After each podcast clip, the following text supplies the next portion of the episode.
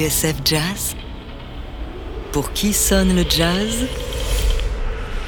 David Copéran. Aujourd'hui, japonaise, pianiste et chef d'orchestre, les deux vies de Toshiko Akiyoshi, seconde partie. Dans l'épisode précédent,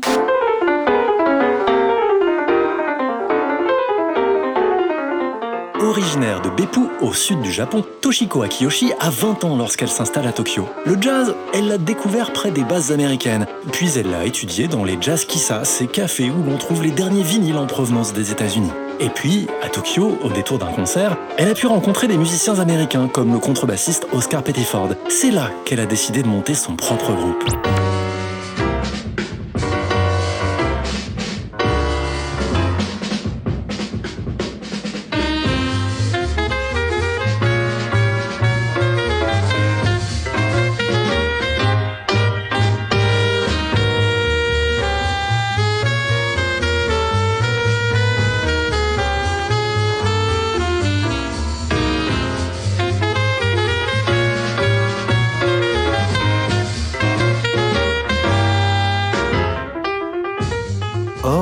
Débuts de Toshiko sont compliqués. Nous sommes au début des années 50, elle a 22, 23 ans et ne jure que par le bebop depuis qu'elle a découvert les disques du pianiste Bud Powell.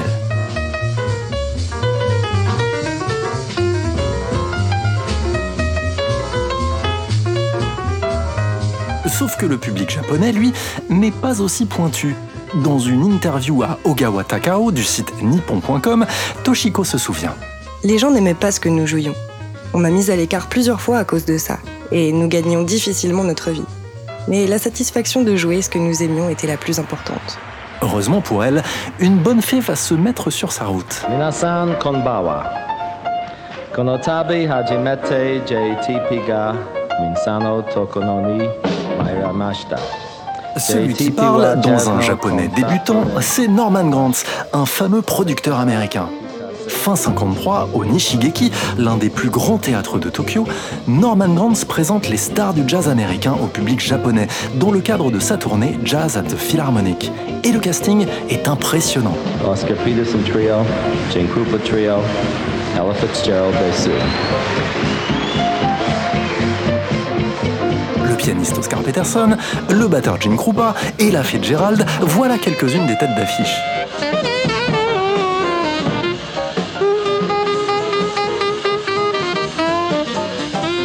Or, après le concert, une bonne âme, on ne saura jamais son nom, prend Oscar Peterson par le bras et l'entraîne dans le club où se produit Toshiko Akiyoshi.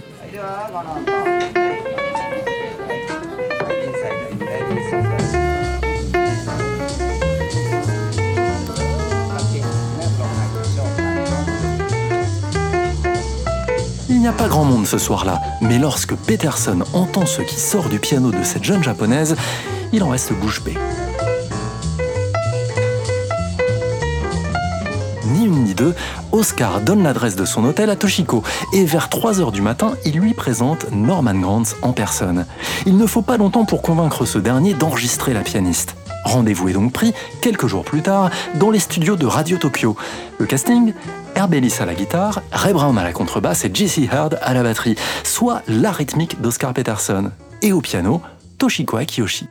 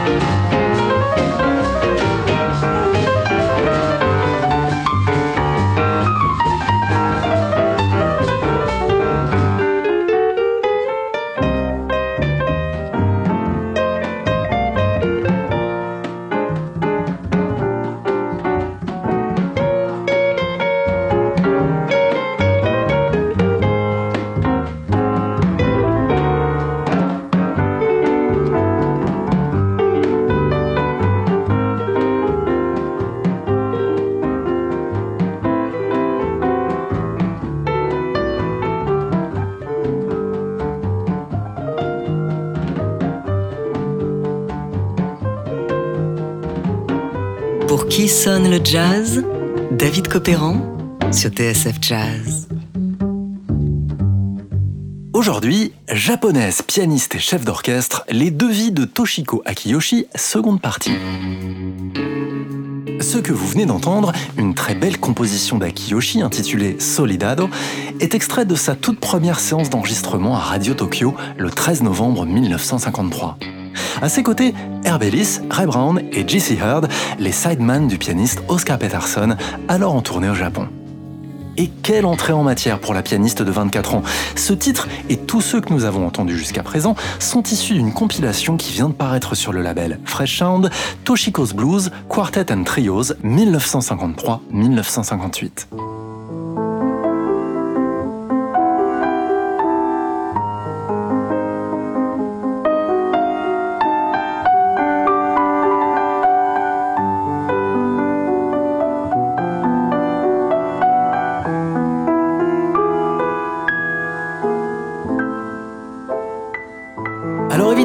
Cette session-là, avec les Américains, elle donne des idées à la pianiste japonaise. Après tout, elle a les armes pour swinguer avec eux. Entre-temps, Norman Granz et Oscar Peterson sont repartis aux États-Unis. Norman avec son premier album sous le bras qu'il sort sur son label en 1954.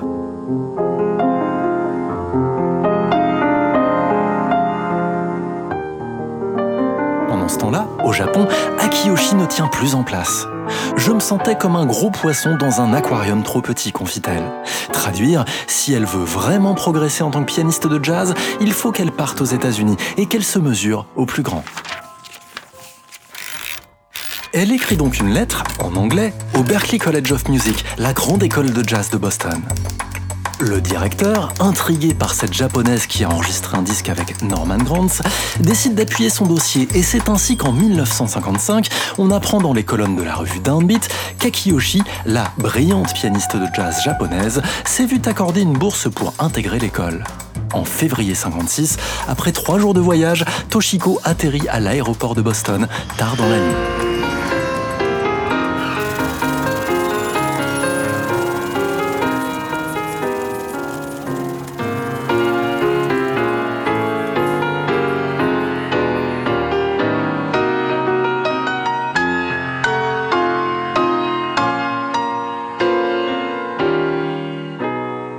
Première chose qu'elle fait lorsqu'elle arrive à Boston, c'est d'entrer dans un club où se produit son idole, le pianiste Bud Powell, qui a énormément influencé son jeu.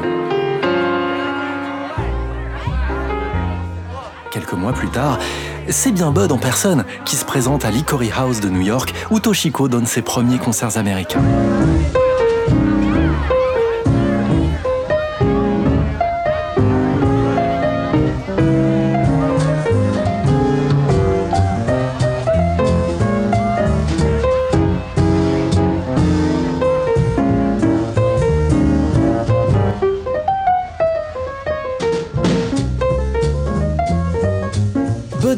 M'écouter, mais pas pour les mêmes raisons, explique Toshiko dans un long entretien au National Museum of American History.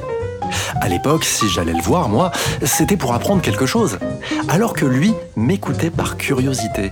Il se disait, voilà quelqu'un sur qui j'ai eu beaucoup d'influence et qui pourtant vient d'un pays où je ne suis jamais allé.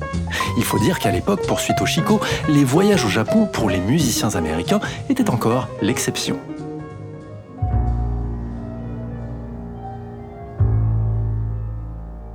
Bud Powell, Toshiko Akiyoshi le retrouvera des années plus tard lors d'un séjour à Paris. Elle fondra en larmes, submergée par l'émotion, alors que Bud soigne péniblement sa tuberculose. En écoutant l'une de ses compositions, Studio J, Bud Powell lui dira Tu es vraiment la plus grande des pianistes.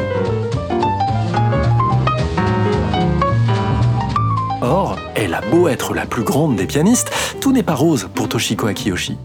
Aux États-Unis, elle se prend en pleine figure la violence des rapports entre les blancs et les noirs. Elle-même, en tant que femme japonaise, subit deux autres formes de discrimination. Elle doit se produire en kimono traditionnel, ce n'est pas son choix, mais celui de son producteur.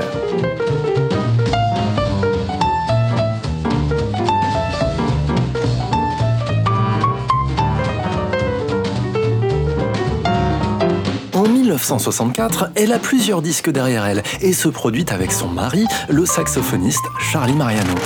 Un couple tout à fait swingant, note l'envoyé spécial de Jazz Magazine, mais qui se produit malheureusement devant un public trop clairsemé.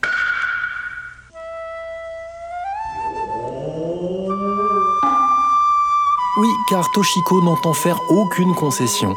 Sa musique se fait plus personnelle, engagée, militante, celle d'une musicienne qui va délaisser le piano et privilégier l'écriture. Ainsi, avec son second mari, Lou Tabaken, elle va fonder un big band qu'elle va maintenir à flot pendant des décennies. Un orchestre unique et exigeant grâce auquel elle va tisser des liens entre son héritage japonais et sa culture du jazz, travaillant notamment sur le mélange entre cuivre, flûte, chant et instruments traditionnels. Un big band qui va faire d'elle l'une des compositrices chefs d'orchestre les plus respectées des États-Unis.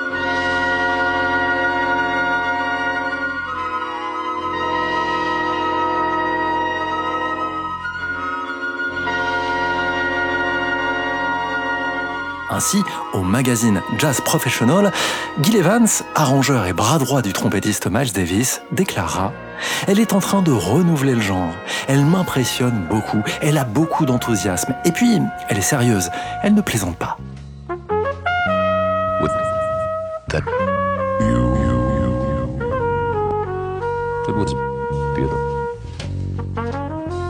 Reconnue par les plus grands et par un public averti, Toshiko Akiyoshi est l'une des premières musiciennes de jazz à avoir fait parler ainsi sa double culture.